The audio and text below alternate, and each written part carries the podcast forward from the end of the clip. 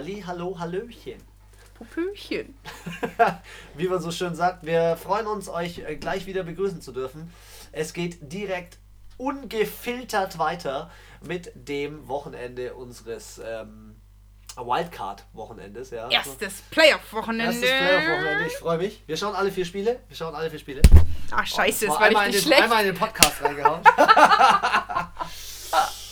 ähm, ja, und wir wollen euch ganz kurz, bevor wir in dieses Wochenende hineinstarten, mal noch ein bisschen auf dem Laufenden halten, weil in der Liga passiert ja noch mehr als nur so ein Wildcard-Wochenende. Ähm, das erste, was nämlich ganz, ganz interessant wird dann im neuen Jahr, ist der Draft. Und ich habe jetzt ähm, in den letzten Wochen ähm, ganz gut ähm, oder relativ viel College Football schauen können, glücklicherweise, und habe so ein bisschen mitbekommen. Auch letztes Wochenende war, waren die Halbfinals in den äh, Playoffs von dem, vom College. Und da hat man ganz, ganz viele Spieler gesehen, die jetzt dann gedraftet werden, so gute Quarterbacks und so weiter und so fort. Und jetzt sieht man, die Cincinnati Bengals kriegen den ersten Pick.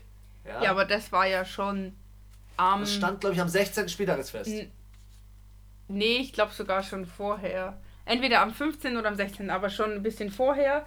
Ja, stehen jetzt 2,14 und ich glaube, das war auch das, womit sie sich dann nach ein paar Tagen, äh, nach ein paar Tagen, nach einem Spielstand irgendwann mal angefreundet haben und sich gedacht haben, okay, wir stehen jetzt 11.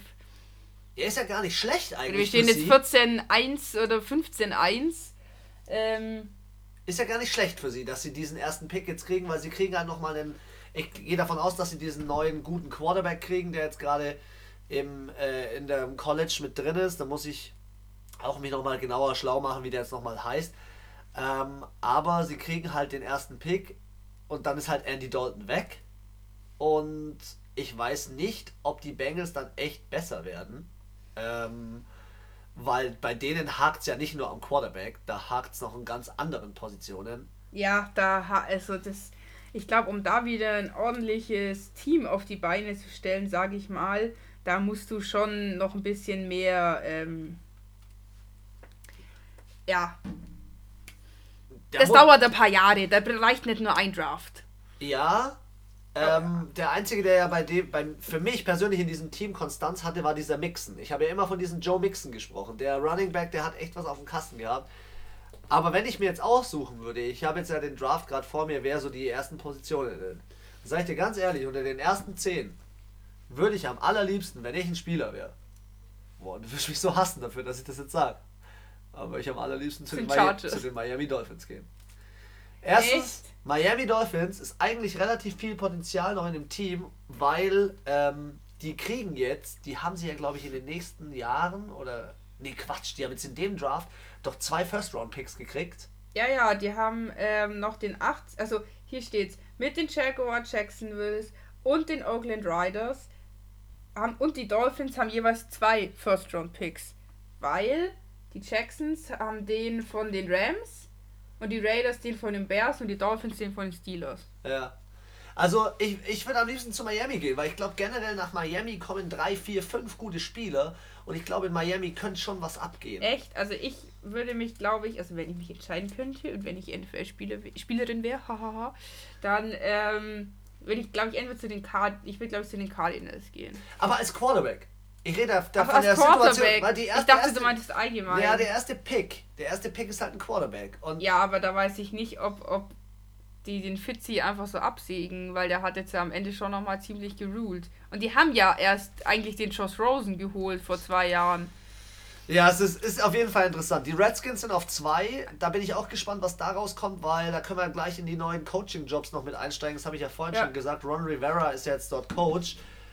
Ähm, das Team hat eigentlich meines Erachtens schon Potenzial, die Washington Redskins mehr zu schaffen. 3-12 standen sie jetzt, glaube ich, am Ende der Saison. 3-13, Entschuldige. Ah, ich weiß nicht, was die so. Was, was brauchen die Washington Redskins deines Erachtens am meisten? Weil für mich brauchen die am meisten Wide Receiver. Die brauchen Leute, die den Ball fangen. Der Haskins Ja. hat niemanden, wo er hinschmeißen kann. Keinen Schwanz. Ja, ja, ja. Bei den Lions, die brauchen, glaube ich, auch von allem ein bisschen was. Ja, die Lions, ähm, dass die, ähm, dass bei denen der Stafford halt verletzt war, das war, glaube ich, ihr Genickbruch. Weil Ja, der ist an sich schon ein guter Quarterback, finde ich. Also Ja. nicht schlecht, klar, ist nicht so kein Top 10 Quarterback, aber solide. Ja. Was dazu ja auch wieder passt, das Thema Coaching-Jobs, habe ich ja vorhin auch schon, schon erwähnt. Die haben ja jetzt ähm, den äh, Coach behalten, das war ja der Ex-Defense-Coach von den, ähm, von den Patriots, der jetzt bei ja, denen also der ist. bisschen korpulentere. Ja. Und der hat jetzt seinen kompletten Coaching-Staff rausgeschmissen. Da sagst du ja aber auch immer, ob es jetzt wirklich am Coaching-Staff liegt, weiß ich nicht. Kein nicht Plan. nur. Ich finde, es ist immer ganz schwer zu sagen und ganz schwer nachzuvollziehen, wer ist jetzt da, ja, wer, wer ist jetzt schuld daran sozusagen. Ich denke, bei so einem, was standen die jetzt, drei, 3-12-1. genau, ja, ähm, da hapert es an allen Ecken. Ja. Da hapert es beim Team, bei jedem Spieler, da hapert es beim Coaching-Staff, äh, wahrscheinlich beim Analyst Analytik-Team, bei allen. Ja, glaube ich auch. Bin ich voll deiner Meinung. Also, ich glaube, ähm, die Lions sind so ein Team, ähm, die können sich auf vielen Positionen verstärken. Ja, also die hätten, denke ich, überall ein bisschen Bedarf. Bei den Giants, die sind jetzt auf Platz 4 im Draft, muss ich sagen, die sind ja auf der Running Back und Quarterback Position gut besetzt. Daniel Jones, Saquon Barkley. Aber man hat halt da gemerkt, der Odell, Odell Beckham Jr. ist gegangen und es hat da schon ein riesen Loch reingerissen. Und ich denke, wenn sie nochmal so einen Wide Receiver hätten oder auch so eine, so eine kleine Multifunktionswaffe, so, so Christian McCaffrey. ja, so, ja, oder Tyson auch so, Hill. so Tyson Hill, so einen, den ich vielleicht auf, ja, die sind schon, die zwei sind schon richtig krass, aber vielleicht einen, den ich so als, ja, Tight End, Wide Receiver, wäre vielleicht nicht, könnte den, glaube ich, ganz gut tun. Ja. Ja, Miami Dolphins haben wir ja gerade schon gesprochen. Miami Dolphins sind meines Erachtens ein Team, das eigentlich äh, ab nächster Saison relativ gut besetzt sein wird, weil sie halt viele Picks haben. Ja, die Chargers, äh, würde ich sagen, gehen wir gleich zu den Chargers, oder? Ja, springen wir zu den Chargers weiter. Ähm, Bei den Chargers, ähm, die müssen für mich Die auf der brauchen Qu- auf jeden Fall einen Quarterback. ich, auch, ich wollte es gerade sagen. Die brauchen einen Quarterback. Ähm, sorry an alle Fans von Rivers. Ich bin.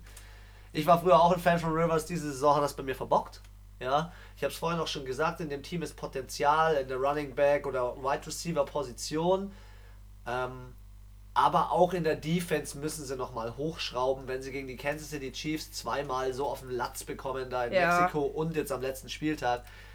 Die sind sind- nicht, nicht konkurrenzfähig, gerade irgendwie. Ja. Carolina Panthers. Boah. Schwieriges Thema, schwieriges Thema, weil ich erstmal gespannt bin, wer zu denen als Coach kommt. Ja, und wer überhaupt da irgendwann mal Starting Quarterback ist, weil irgendwie mit Newton haben sie sich ja immer noch nicht geeinigt. Ja. Meiner Meinung nach ein sehr guter Quarterback, der aber schon auch aufgrund seiner vielen Verletzungen ja irgendwie Ich weiß halt nicht, ob an der Qualität schon eingebüßt hat. Genau, ich weiß halt nicht, ob der wieder auf seine hundertprozentige. Leistung zurückkommt. Was auf der Rivera wechselt zu den Redskins Oh! und holt sich den Cam Newton ins Team, weil bei den Panthers will ihn ja eh keiner haben. Boah, wäre das heftig. Alter, das wäre krass. Dann wäre das auf einem. Das finde ich so geil im Football. Du holst irgendwie zwei, drei Leute und das sind so richtige Game Changer und auf einmal steht ein Team, was das Jahr davor noch so fett schlecht war, auf einmal mega gut da und Ja. das wäre interessant. Ja, Das ich wär finde bei den. Panthers ist es mega schwer zu sagen. Klar, wenn McCaffrey da bleibt, dann brauchen sie auf jeden Fall safe keinen Running Back. Aber, sie brauchen ähm, auf jeden Fall in der Secondary brauchen sie jemanden. Das heißt, die brauchen jemanden, der den Pass verteidigt. Weil in der Defense sind sie nicht schlecht. Sie sacken gut. Ich glaube, das ist das dritt- oder viertbeste Team im Sack. Die sind gut. Aber wenn du dir die Passverteidigung anschaust, was die gegen die Saints am letzten Spieltag schon wieder auf die Fresse bekommen haben. Also sorry, Ja. da muss die tiefe Safety, Cornerback, die ja, müssen stehen. das muss besser werden, ja. Jackson- Cardinals. Nee, Jackson mit Jack. Ach, Cardinals. Ja, O-Line. Aber mal ganz massiv. Massiv O-Line. Ja, also. Äh, Also Rest, massive Typen. ja, also im Rushing finde ich es jetzt auch nicht so stark. Ja, Der doch, da, aber seitdem der von den Miami Dolphins gekommen ist, der Stimmt. Kenyon Drake, geht schon wieder mehr. Ähm, Gut, Wide und Receiver haben sie halt den. Ja, aber Fitzy ist so alt. Ja, das stimmt auch wieder. Also da könnten sie sich schon noch mal ein, zwei holen. Aber ich finde trotzdem wichtigste Position O-Line. Der, der Kyler Murray wurde viel zu viel gesackt dieses Jahr. Viel zu viel. Er muss immer aus der Pocket raus. Muss, Er ja. muss. Sonst, äh, die, Po- aber, und dann rennt er. Es- Er ist, glaube ich, Ähm, Nach dem Jackson wahrscheinlich der Nee, zweitmeiste der, Runner. zweit, der drittbeste, glaube ich. Okay. Wer auch noch gut ist, ist der von den Bills. Jacksonville Jaguars, die haben ihren Coach gesaved. Den Doug Marone haben sie gesaved, aber bei denen hast du schon gemerkt, dass der. Ja, die sind, glaube ich. Aber die können jetzt nicht, nicht nochmal einen dritten Quarterback holen, glaube ich. Weil ich finde, der Gardner Minshew, der ist nicht schlecht, aber ich weiß nicht, ob er. Also ich kann mir auch vorstellen, dass ein anderes Team ihn vielleicht holt. Ja, ich fände es halt einfach nur hart, wenn, wenn sie Wenn wirklich. der Nick Foles einfach abgesägt Genau, wird. wenn sie wirklich sagen, Nick Foles ist Nee, abgesägt. der Nick, Nick sagt jetzt, das Hank Nick sagt jetzt einfach. ich mache als Backup, mache ich die wieder. Nein, ich mache jetzt, ich mache jetzt, ich gehe von der NFL und ich mache jetzt meinen äh, Zirkel heiligen Gebetskreis auf, weil der ist doch so extrem gläubig Ja, ja. irgendwie und ähm, ja, der macht dann so ein NFL-Sekte auf. Also, ich bin der Meinung, die Jacksonville Jaguars sind ihrem Namen diese Saison nicht nachgekommen, haben nicht so viel gesackt. Da hätten sie auf jeden Fall mehr machen können. Ähm, und was ihnen, glaube ich, auch ein bisschen abgeht, ist der Ramsey, der ja weggegangen Ja, ist. Ich ja. glaube, generell auf der Cornerback-Position könnten sie noch so ein bisschen was machen. Ja. ja, und dann kommen wir zum letzten Team, nämlich den Cleveland Browns.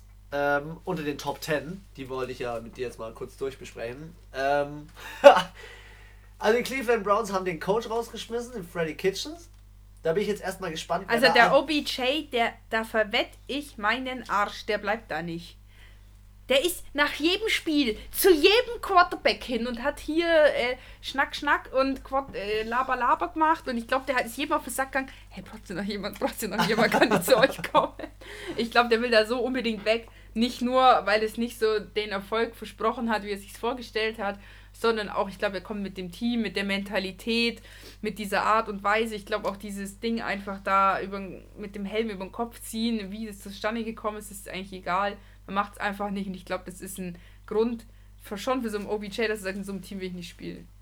Ja, also in dem, wir haben es ja vorhin schon besprochen. In dem Team war Hype Train in der Offseason. Ja. Jeder hat sich gedacht, wow krass, da kommt der Nummer 1 Pick. Ähm, hier Faker Mayfield kommt da aus Oklahoma State oder wo der gespielt hat am College. Ja, Kommt und, und- wird voll einschlagen.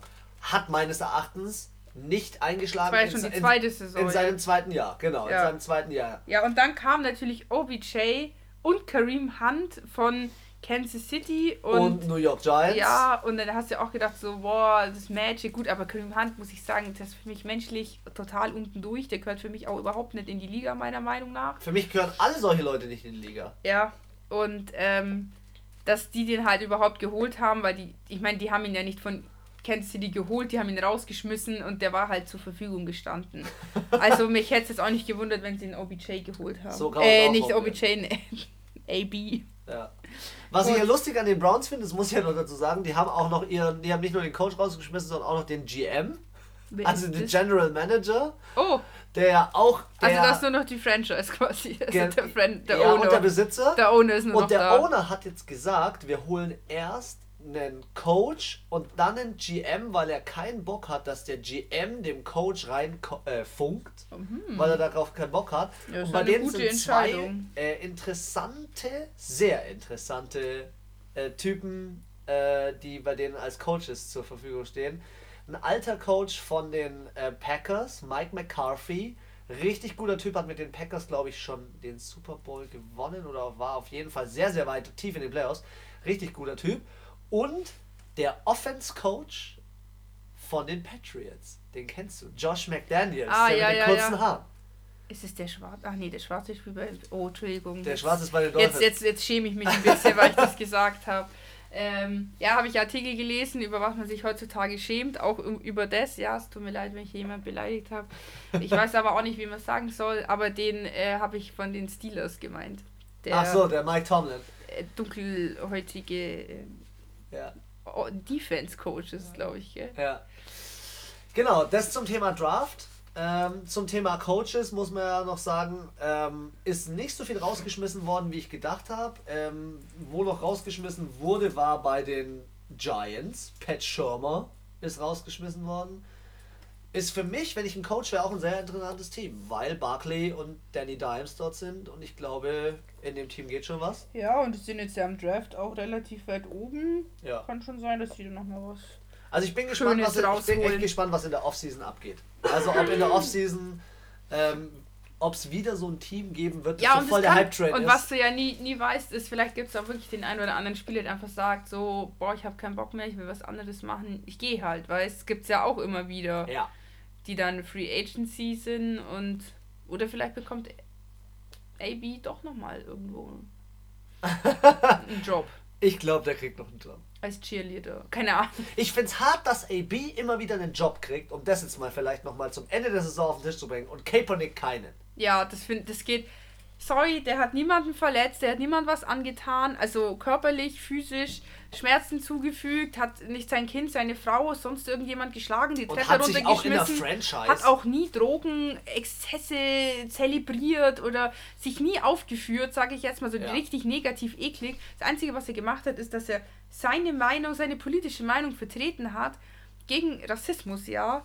Und das ist, finde ich, so ehrenhaft eigentlich. Ja. Und ähm, dass man dann da so auf die Fresse kriegt ähm, von der Liga, die sich meiner Meinung nach schon sehr fortschrittlich ist, indem sie sagt, wir stellen weibliche Coaches in den Teams ein, wir haben weibliche Schiedsrichter, wir stellen Leute mit, also es haben, wir haben auch Footballspieler mit Behinderungen und ähm, ja, und ich finde, das ist eigentlich so schon eine sehr fortschrittliche und auch moderne Fran also nicht Franchise, sondern Liga. Und da finde ich es aber richtig, also das verstehe ich nicht. Ja, ich verstehe es auch unter dem Aspekt nicht, dass ähm, jemand meint, nur wegen seiner Leistung ähm, kann er sich alles rausnehmen, weil, also wäre für mich äh, in zwei oder drei Franchises, der hat sich bei den Steelers daneben benommen, der hat sich bei den Raiders daneben benommen, der hat sich bei den Patriots daneben benommen. Ja, der hat, ja genau, hat Der ist drei Coaches, drei GMs und drei Teamkameraden oder drei Team-Rostern auf die Nerven gegangen. Das geht nicht klar. So jemand gehört nicht in die Liga und parallel hat er hier irgendwelche Vergewaltigungsvorwürfe.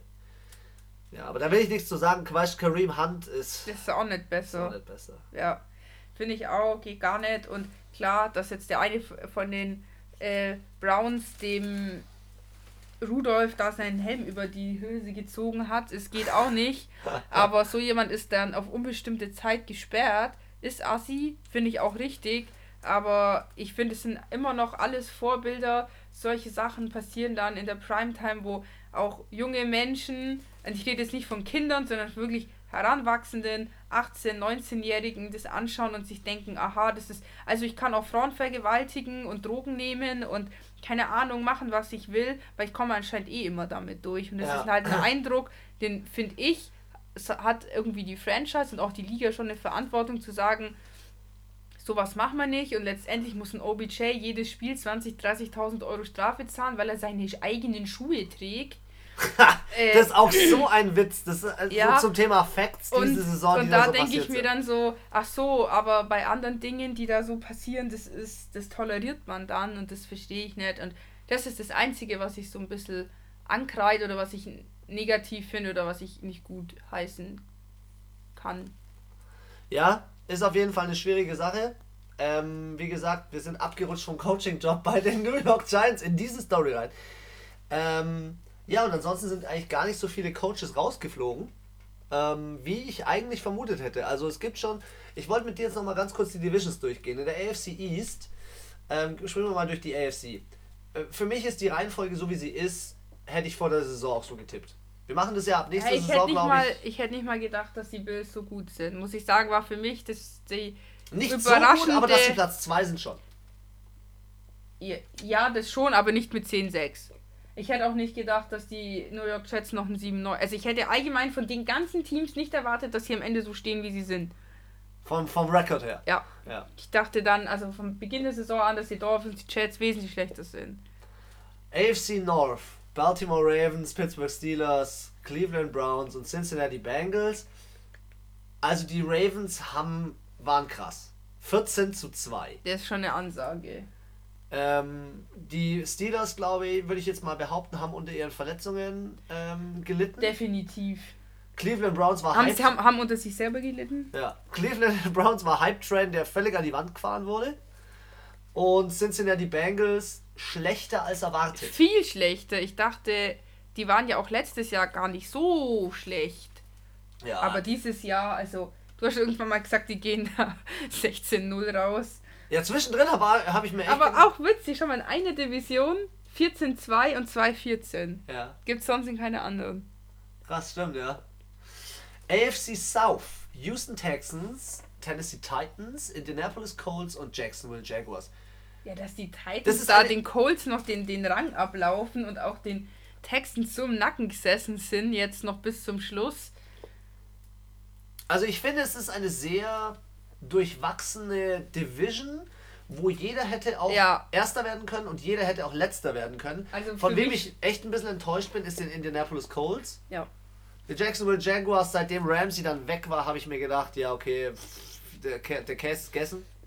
Ja, aber es war, also das ist schon als eine der spannenderen Divisionen, obwohl es dann erst zum Schluss so ein bisschen spannend geworden ist, weil die Texans gut gestartet haben und die Titans nicht so. Und dann die Titans besser waren und die Texans so einen Durchhänger hatten. Seitdem Tannehill drin war, ging es ab. Ja, Und man darf bei den Houston Texans nicht unterschätzen, äh, so ein Deshaun Watson ist sau wichtig und sau gut. Ja. ja, voll. AFC West, Kansas City Chiefs, Denver Broncos, Oakland Raiders und LA Chargers. Wenn Ja, war jetzt, jetzt- jetzt, war pass auf, wenn ich das jetzt gerade so sehe. Ey, die Broncos auf zwei? Die Broncos auf zwei? Ich muss immer noch so lachen, dass du beim ersten Podcast gesagt hast, die Chargers, die machen das dieses Jahr. Die steht ja auf dem letzten Platz mit 5 11 Stimmt, da habe ich eine Prediction abgegeben in, dem, in der. Ja, äh, in der ersten Folge. Krass. Krass. Ja, Kansas City Chiefs ähm, Ja, ist schon. das einzige Team in der Division mit einem positiven Rekord? Ja, das ist weil schon. Sie spricht jetzt nicht gerade für die Division. Nee, absolut nicht. Also da ist es dann auch, sorry, sie kennst du die, es stehen ja schon verdient, aber es ist ja auch nicht die Herausforderung, da dann überhaupt äh, auf einen Playoff-Platz zu kommen. Ja. Das ist ja safer als safe. Ähm, warte aber ganz kurz noch zu der Division. Ähm, was ich ähm, interessant finde, ist ähm, Oakland Raiders, für das, dass sie ihre letzte Saison in ihrem eigenen Stadion gespielt haben, sind sie echt scheiße gewesen. Also, Ja, aber ich glaube, das kannst du jetzt nicht sagen, die letzte Saison in Oakland und jetzt geben wir mal Gas. ja, aber du spielst es schon mal, die waren da jahrelang und hätten einfach den Fans noch mehr zeigen können, finde ich. Finde ich schon. Ja. Gehen wir in die NFC. Äh, NFC East, Philadelphia Ja, Eagles, Dallas Da mu- Cowboys. muss ich was fragen. Nee, wir machen das durch, dann frage ich dich. New York Dann frage Giants- ich dich mal was. New York Giants und äh, Washington Redskins. Ja. Jetzt sag, erzähl mir was zu dieser Division. Also wirklich, als dann so die ersten Playoff-Picture kamen, so in der 13., 14. Woche, da standen dann alle anderen Teams 10, 3, 11, 2, irgendwie so. Alle mindestens mit zweistelligen Siegen. Und dann standen da die Dallas Cowboys mit 7, 6. Ja. Und ich dachte, oder im 7-5. Also, und ich dachte mir nur so, das ist einfach eine Frechheit, dass die überhaupt da spielen. Ich meine, die Ravens haben fünf mehr Siege als die Eagles. Ja. Und das ist halt, ja, oder auch, schau mal, die äh, Packers und die Saints und die 49ers stehen 13-3, glaube ich, ja. Also auch vier Siege mehr. Für mich absolut, meiner Meinung nach, hat es da gar keiner verdient, überhaupt in die Playoffs zu kommen. Weder die Cowboys noch die Eagles, dass die Cowboys sich dann so bi- billig und schwach die Butter vom Brot nehmen lassen in den letzten zwei Spieltagen. Die waren am Anfang der Saison so gut. Ich habe die richtig gehypt, muss ich selber sagen, ja. Die Defense von denen und die Offense war ja richtig geil. Ja. Auch die meisten Yards. Ja, Leader. aber nur, nur die ersten drei, vier Spieltage und dann sind sie irgendwie voll eingebrochen und jetzt stehen sie da 8-8. Ähm, ja, wenn die beide, beide Vereine nächstes Jahr auch so spielen und die Redskins und die Giants mal jetzt mal auf ihr Leben klarkommen und mal ein bisschen Gas geben, dann schaut es nächstes Jahr genau andersrum aus. Absolut. Ja, also die Cowboys, die können froh sein, dass sie jetzt noch 8-8 am Ende gestanden sind. Ja. Die sind ja, die hätten jetzt, wenn die verloren hätten gegen die Redskins, dann wären die mit dem Negativrekord rausgegangen aus der Saison. Ähm, ich finde ja in dieser Division, finde ich, ähm, die Giants, den hat man mit ihrem neuen Quarterback, ähm, dem Danny Dimes, viel zugetraut. Und dass die dann 4-12 rausgegangen sind. man merkt den Abgang von, von OBJ. Ja, richtig krass. So, NFC North. NFC North, Green Bay Packers, Minnesota Vikings, Chicago Bears und Detroit Lions. Sage ich dir ganz ehrlich, ist eine Division, die ich, wenn ich sie so angucke, eigentlich genauso erwartet hätte, weil, ähm, wie ich vorhin schon gesagt habe in unserem ersten Podcast, Chicago Bears, dass die 8-8 rausgehen, ist für mich klar. Die Detroit Lions, mei, die haben halt, wie ich schon Aber ich finde schon krass. Entschuldigung, das habe ich unterbrochen. Ja, wie ich, wie ich schon damit gerechnet habe, Stafford durch die Verletzung.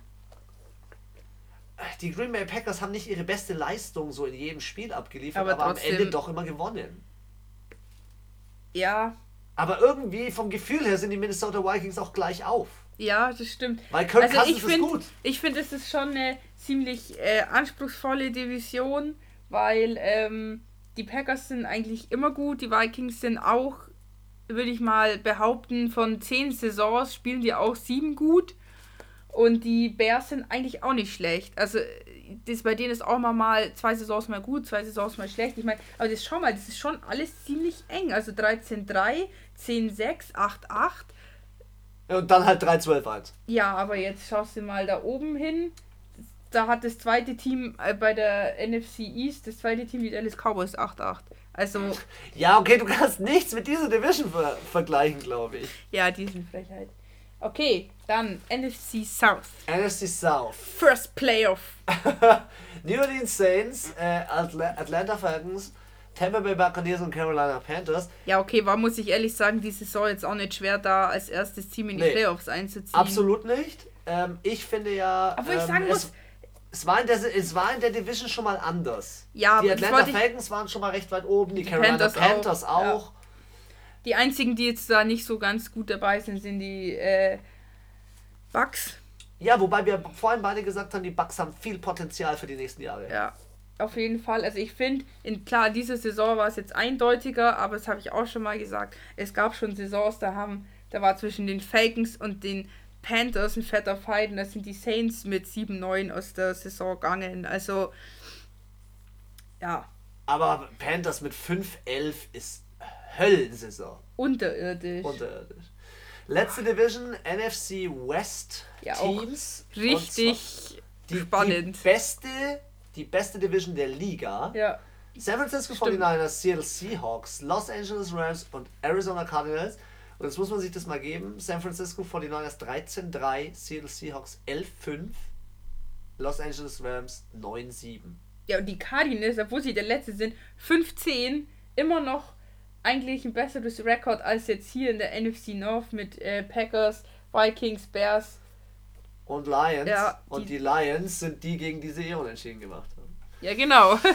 Ähm, ja, wie gesagt, beste Division. Ähm, hätte ich aber nicht gedacht, dass die 49ers auf 1 gehen. Sorry, hätte ich nicht gedacht, dass die 49ers auf 1 gehen. Für mich wären die Seattle Seahawks auf 1, wenn ich es jetzt mal ehrlich sagen sollte.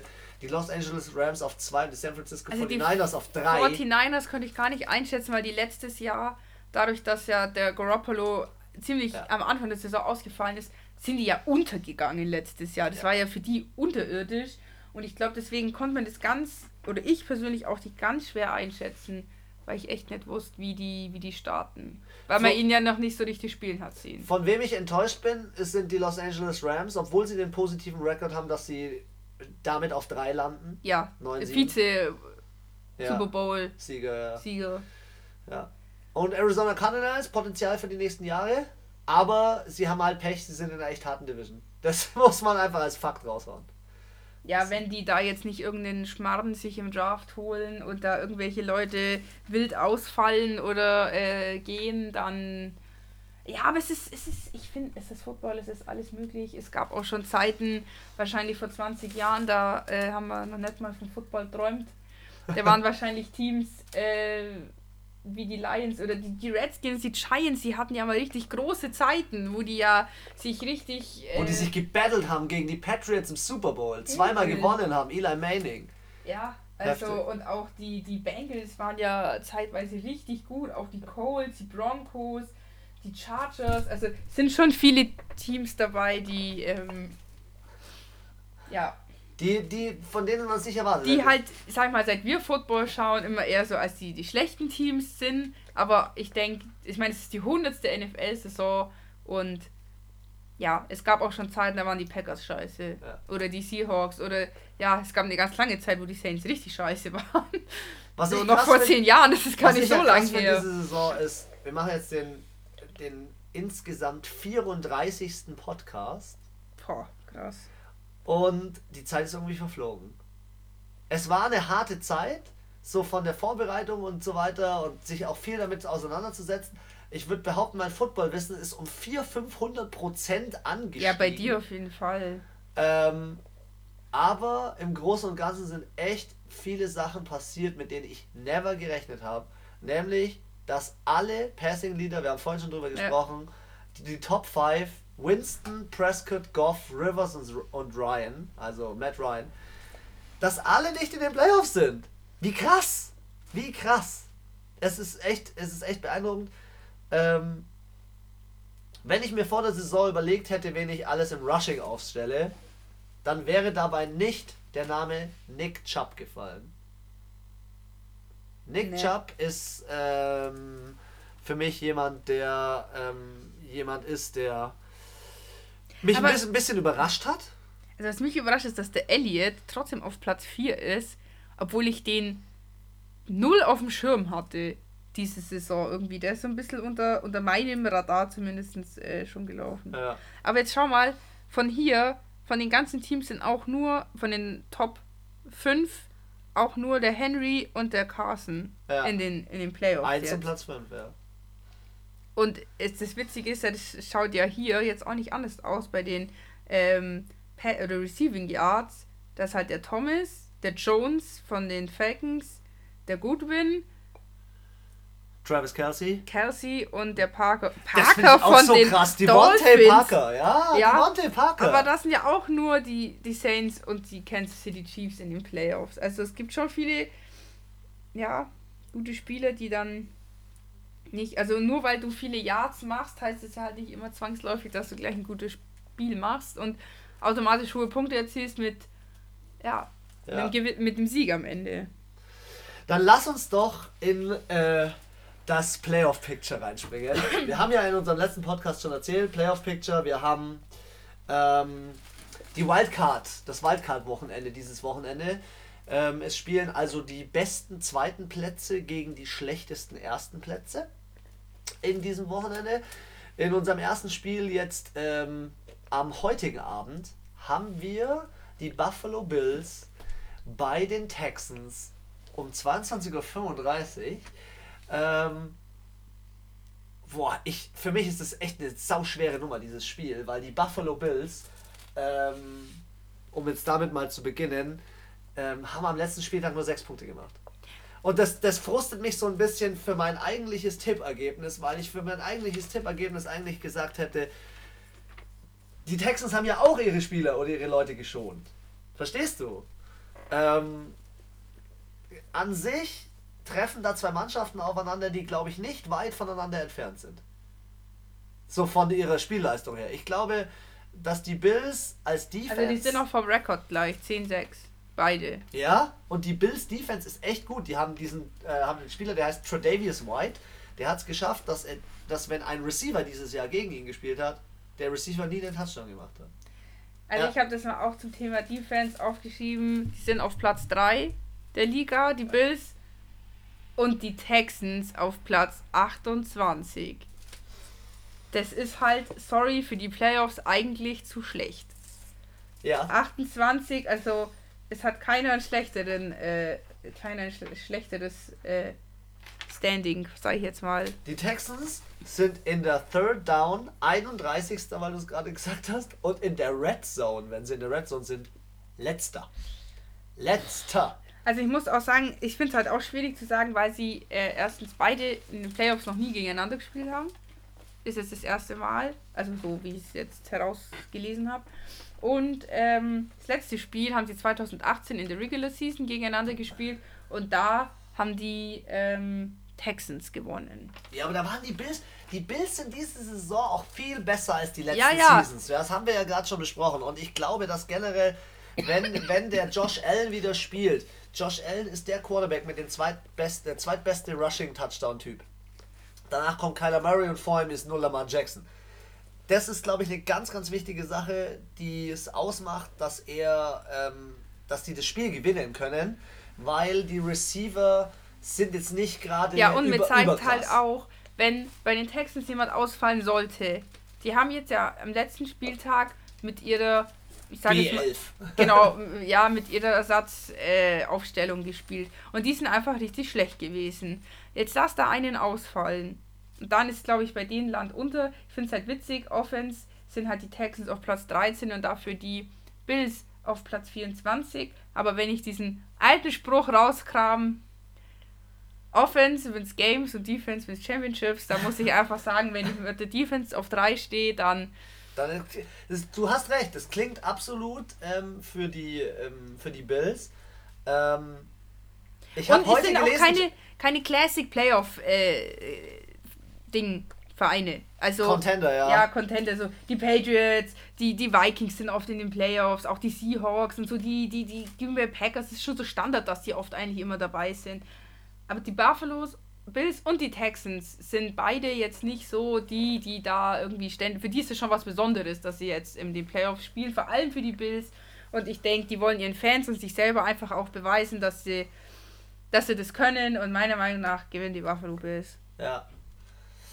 Ähm, also ich. Außer, es gibt äh, eine Sache, die ich heute gelesen habe. JJ Watt kommt zurück nach seinem Brustmuskelriss. Ich glaube, damit hängt es auch so ein bisschen zusammen, dass die Defense nicht so gut war. Man sieht es an dem Bruder bei den Steelers. Ähm, der Bruder bei den Steelers, TJ Watt, geht ja auch richtig ab. Ähm, ich glaube, dass wenn JJ jetzt zurückkommt, dass es, dass es ein knappes ja, Spiel werden kann. Ähm, äh, vor we wem ich nicht weiß, weil du sagst, nicht so ein typisches Playoff-Team ist ähm, DeAndre Hopkins. DeAndre Hopkins ja, ist für mich ein Playoff-Typ. Der hat schon öfters, ja, bei den Falcons halt. Ja, da gibt es eine Szene. Ich hoffe, ich kann sie irgendwie mal rausschneiden und dir schicken. Die kommt bei auf NFL Network in der Werbung. Mhm. Und da sagt der Kommentator, wo, ähm, wo DeAndre Hopkins den Ball im Rückwärtsfall fängt, sich selbst mhm. an den Oberschenkel klemmt und ihn dann so fixiert und damit voll auf den Rücken jagt, sagt der, sagt der ähm, Kommentator Moderator. nur, are you kidding me? Ja. ja? Ah, ja, ja, ja, das kenne ich. Kennst du die Ja, ja. Äh, das, und das, von, äh, da muss ich wirklich sagen, äh, Texans. Ja, aber wenn die Defense die, den rausnimmt, dann ist vorbei. Den Hopkins. Ja, das stimmt. Aber die haben ja auch noch andere, die haben ja auch noch, die, also die haben schon noch andere. Ja, okay, es, lange Rede. Für mich, für mich wird das ein sehr knappes Spiel. Ich habe auch in diesem Spiel einen Ergebnistipp. Ich sag auch, die Bills gewinnen, aber die Bills gewinnen sauknapp. Wie die knapp? Bills gewinnen 23 zu 20. Das Spiel entscheidet sich durch den Kick. Kick. Echt? Und wenn das heute Nacht passiert, boah, dann bin ich schon so heiß aufs nächste Spiel. Also, ich habe getippt, ich habe noch nachgetippt, 21-15 auch für die Buffalo Bills. 21-15. Es, es wird, denke ich, schon ein Spiel, ähm, wo beide Teams scoren, weil das können sie. Ähm, und man ähm, muss auch sagen, die Texans spielen zu Hause. Genau, aber sie sind nicht so heimstark, muss ich auch sagen. Also es gibt Teams, das denke ich mir so, Patriots, Packers, Kansas City, Seahawks, die sind un, auch die Saints unfassbar heimstark. Die Texans gehören nicht so dazu. Ja. Und die Buffalo Bills sind aber auch ein Team, was auch oft auswärts gewinnt. Egal, wir werden sehen. Wir werden Nächstes sehen. Spiel. Alter, ich freue mich so. 2.15 Uhr auf Nacht. Man muss ganz kurz sagen, Anna, was hast du vorhin zu mir gesagt, als ich hier reingekommen bin? Ich habe recherchiert. Nein, du hast mich vorhin was gefragt. Wir haben telefoniert und ich habe gesagt, ja Anna, ich möchte es dir nicht aufdrängen. Ach so, ich sehe, es steht außer Frage, dass wir das Spiel heute Nacht anschauen. ähm, ja, und zwar spielen die Patriots gegen die Titans zu Hause bei den Patriots. um? 2.15 Uhr nachts, habe ich schon gesagt. Ja, also, für mich als, also, ich muss ja erstmal sagen, ich bin heilfroh, dass meine zwei Lieblingsteams, nämlich die Titans und die Saints, beide in den Playoffs sind. Schon und die Vikings. Jackpot. Und das erinnert mich natürlich immer an meine traumhafte äh, Begegnung mit dem American Football. Nämlich haben damals die Kansas City Chiefs gegen die Titans in dem ersten Playoff-Spiel äh, gespielt. Und die Titans haben damals gewonnen. Und zwar mit Marcus Mariota und Pass to Himself. Wer es nicht gesehen hat, bitte gibt es einfach ein. Mariota, Pass to Himself. Da kommen ungefähr 50 Videos. Überragend. So, und das versetzt mich natürlich. Und sie sind danach in ihrem zweiten Playoff-Spiel gegen die Patriots rausgeflogen. Und zwar mit 35 zu 14. Also sie haben da schon äh, ordentlich eingeschränkt bekommen. Bei meiner Recherche habe ich auch rausgefunden, dass es ein Spiel zwischen den Patriots und den Titans gab, 2009. Da haben sie 59 zu 0 verloren. Die Titans. Die Titans. Was? Also, und grundsätzlich haben sie von den Patriots schon immer öfters mal mehr auf die Fresse bekommen. Zum Thema 2009 würde ich gerne einsteigen. Die Patriots spielen ihr erstes Wildcard-Game seit 2009. Ach, schau mal an. Das ist so hart. Als hätte ich ja never gedacht, die Patriots. Seit zehn Jahren. Seit zehn Jahren das erste Mal. Und ähm, da habe ich noch einen eigentlich. kleinen Side-Fact zum Thema Tannehill. Und zwar, ähm, was schätzt du, wie häufig Tannehill Brady geschlagen hat? Wo, hat- wo hat denn der vorher gespielt? Unter anderem bei den Dolphins. Dreimal. Nah dran. Viermal hat Ta Tannehill schon Brady geschlagen. Das ist ähm, eine Statistik, wo ich sagen muss, ähm, haben nicht viele Quarterbacks, die ähm, wahrscheinlich auch noch nicht so häufig gespielt haben in den Playoffs. Und das ist ja für Tannehill, glaube ich, sein erstes Playoff-Spiel. Das kann sein.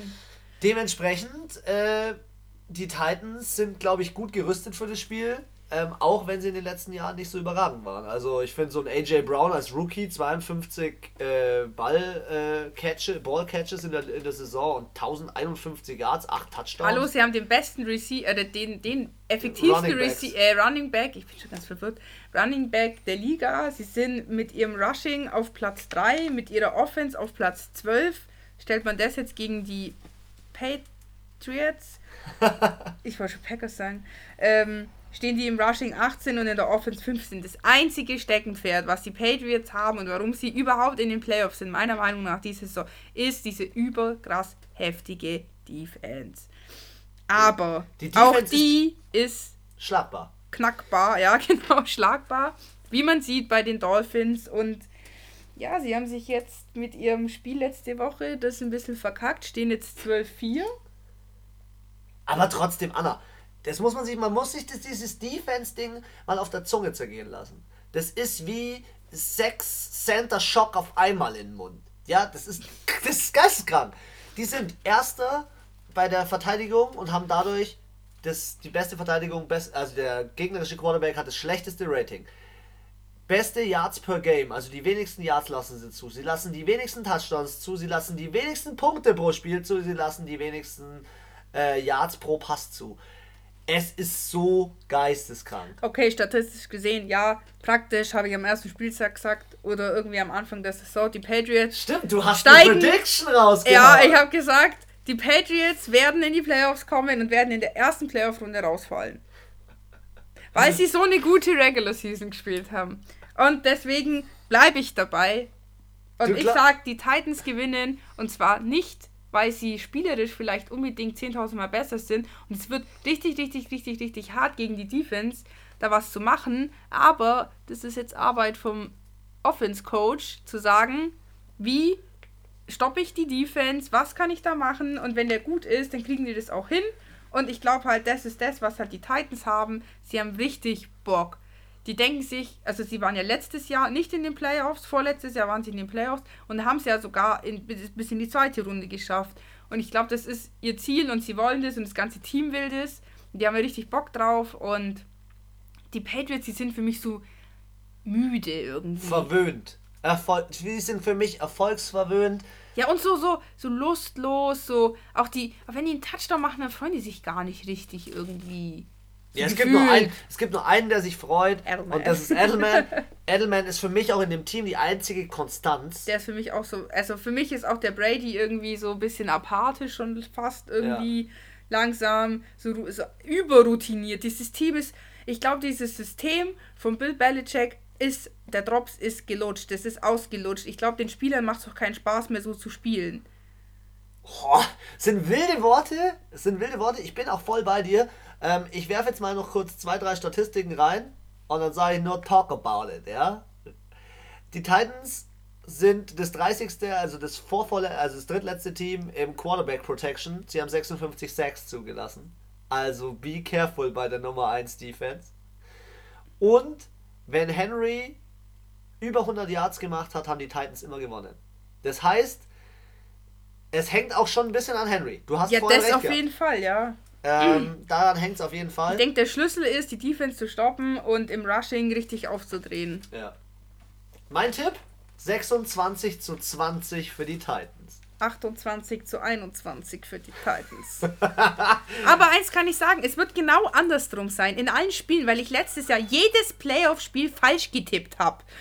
Kannst du ist- vorstellen? Ja, ja, es ist so schlecht. Ich glaube auch, dass die. Äh, ey, die gehen mir so auf den Sack.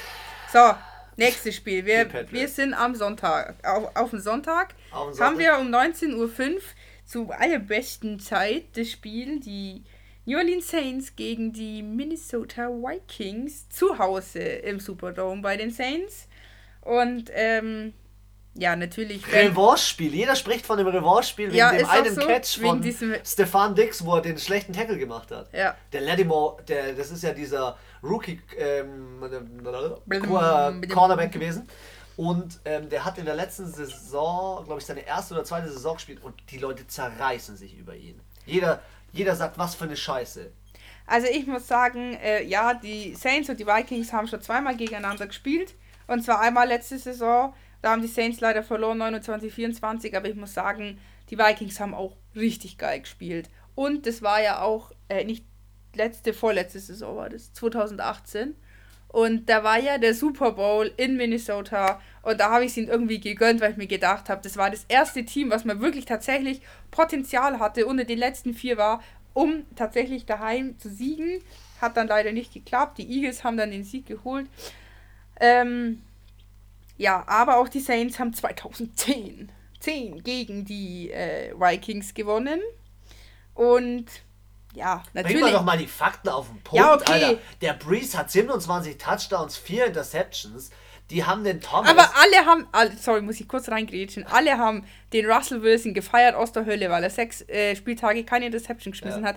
Vier Interceptions in der ganzen Saison. Beim Breeze ist wenigsten. auch nicht. Er hat die wenigsten. Er hat die wenigsten, er hat die beste Statistik, also das beste. Verhältnis, Verhältnis zueinander. Zum Thema reingrätschen, ja, da hast du noch so einen Thomas, der hat 149 Receptions, Rekord, Also der hat, glaube ich, Pässe. fünf Rekorde gebrochen dieses Jahr. Lead, Leader, 1725 Yards, 9 Touchdowns. Dann hast du noch einen Camara mit, ähm, mit 533 Yards. Ähm, Der hat allein, glaube ich, Receiving, nicht Rushing, Receiving. Und einen Cook mit 705 Yards. Ja, und du hast auch noch diesen Murray, der ist auch super. Und ich muss sagen, der Camara hat, glaube ich, in den letzten, also gefühlt in den letzten zwei Spieltagen hat er, glaube ich, vier Touchdowns gemacht. Also die, die Saints sind offensiv. Ich weiß nicht, wie viele Platz Spieler neun. du da rausnehmen musst, um diese Offense zu stoppen. Der Vor allem, Michael Thomas ist für mich der beste Wide Receiver der Liga. Aus dem Grund, und das hat auch der Björn Werner mal sehr schön analysiert, ähm, die stellen da einen direkt vor ihn hin und der tänzelt den aus, läuft irgendwo hin und du denkst dir so, wo läuft der hin? Und dann zack, Ball, zack. Also, er hat nicht viele Touchdowns gemacht, er läuft unfassbar viel, er bringt den Ball sehr weit nach vorne und er kommt immer an. ja. Also, ich hatte, was war das? Ich glaube, die haben eine Quote, er und der Breeze. 90 Completion. Completion, ich glaube 95% der Pässe kommen beim Thomas an. Ja. Completion Rate ist bei dem geisteskrank. Wie ich dir vorhin aber schon gesagt habe, der Thielen ist back, Stefan Dix ist brutal, Kyle Rudolph ist brutal und Delvin Cook ist wieder da. Ja, der hat auch schon über 1600 Yards. Ähm, es ist nicht so, dass sie da gegen einen No-Name spielen und meines Erachtens spielen sie sogar noch gegen ein besseres Team als gegen das, was sie letztes Jahr verloren haben. Sie haben letztes Jahr verloren gegen Case Keenum, der ja jetzt Ersatzquarterback bei den Washington Redskins war. Ja. Und da war meines Erachtens primär Stefan Dix und so im, im Fokus. Ich denke, dass die Red Zone entscheidend wird. Wer macht in der Red Zone? Wer ist da effektiver? Wer bringt da Ah. die mehr Punkte? Ähm, Ja, ich muss sagen, der Drew Brees, der ist halt auch einfach lang im Business. Das ist, ich weiß nicht, der wievielte Playoff für den, die Ja. wievielten Playoffs. Und ähm, auch das ganze Team, die haben klar die Rookies dabei und so, aber auch die anderen, also auch Camara, Thomas haben jetzt, die, die, das ist jetzt das dritte Mal, dass ich Football, also Playoffs schaue und das dritte Mal sind die Saints dabei.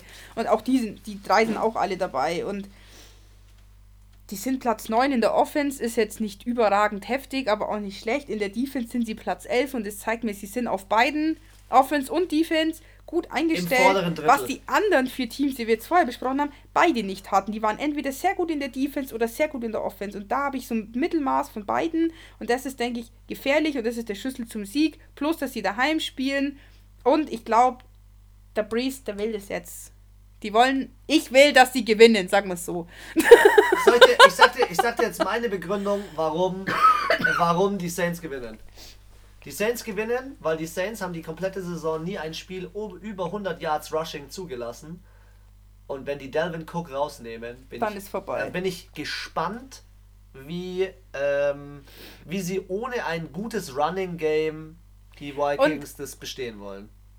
Der Ding, Kurt Cousins, der ist nicht schlecht, aber der haut schon auch manchmal ja. Manchmal macht er Dinger, die sind so ein bisschen seine komisch. Statistik, seine die Statistik so sind 26 Touchdowns, 6 Interceptions und 240 Yards im Schnitt und ein 107er Rating.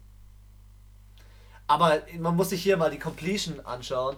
74,3% der Bälle von Breeze kommen an. 74,3%! Ja, und man muss auch sagen, die haben auch einen guten Kicker. Da wirklich in der Saison, wo so viel verkickt wurde, muss man das auch mal erwähnen, ja. Weil der schießt ja halt auch mal ein Field Goal. Das reicht dann halt ein Drew Brees, wenn er äh, kurz vor der Halbzeit einfach bis zur 45 Yards Linie kommt und dann kickt er dir die drei Punkte rein. Der musste nicht davor, lacht er, Alter, sagt er 20, brauche ich nicht, mach mir 50. Mach mir ein Fuffi draus. 40 ist noch besser. Gib mir dein Ergebnis. Achso, ja, 32 zu 17. Du hast das gleiche getippt. 33 zu 17. Boah, überragend. 33 so. so, Sunday Night Seahawks Eagles. Wildcard-Spiel. Ja, Seahawks Eagles, ich habe es vorhin schon gesagt. Ähm, es ist eine lange Reise für die Seahawks. Die fahren den weiten Weg. Ähm, es sind aber wiederum auch die ersten Playoffs für Carson Wentz. Carson Wentz spielt die ersten Playoffs, weil die letzten Playoffs hat alle der Nick Foles gespielt. Stimmt. In Week 12 sind die schon aufeinander getroffen. Da haben damals die Seahawks 17 zu 9 gewonnen. Und der Rashad Penny war der King. Das ist der du zweite Running. letztes Jahr. Dieses Jahr. Week 12. Ach so. Hä, was hab ich mit dem Dieses Jahr Week 12. Ja, ja. Äh, jedenfalls war der Penny da der King. Ähm, und der ist jetzt verletzt. Der hm. hatte damals 129 Yards und einen Touchdown. Ähm, bei denen sind ja beide verletzt. Penny hat was mit dem Knie, der Carson hat was mit der Hüfte. Jetzt haben sie halt Lungi. Und ich glaube, Lungi wird das Ganze ähm, mitentscheiden. Also ich muss auch sagen, die haben auch die zwei noch nie in den Playoffs gegeneinander gespielt.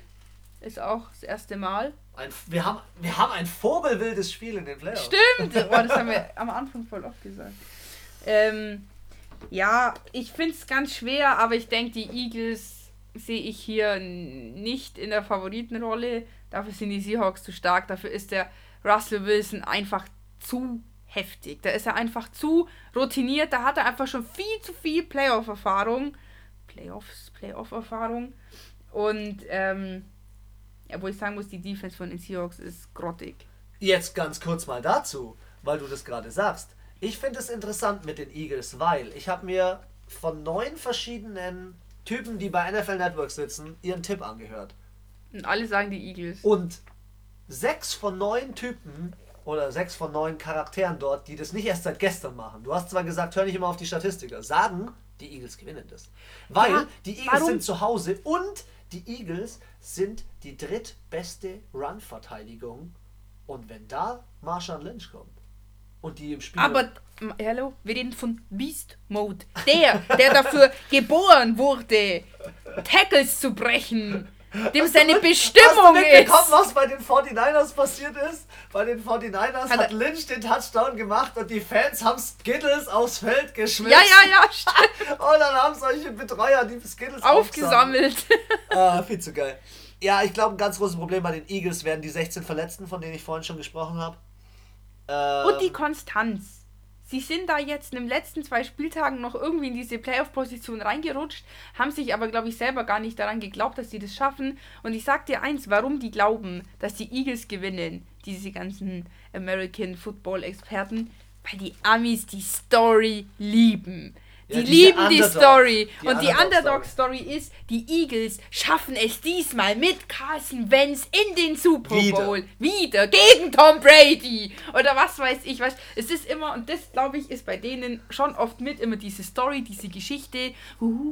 Und ähm, ja. Ja, aber die Eagles, ich habe da Statistiken, Anna. Die Eagles, das hat mir die Situation könnten- zu tippen schwer gemacht. Die Ja, Eagles stimmt. sind die viertbeste Verteidigung th gegen Third Down und die drittbeste Verteidigung in der Red Zone.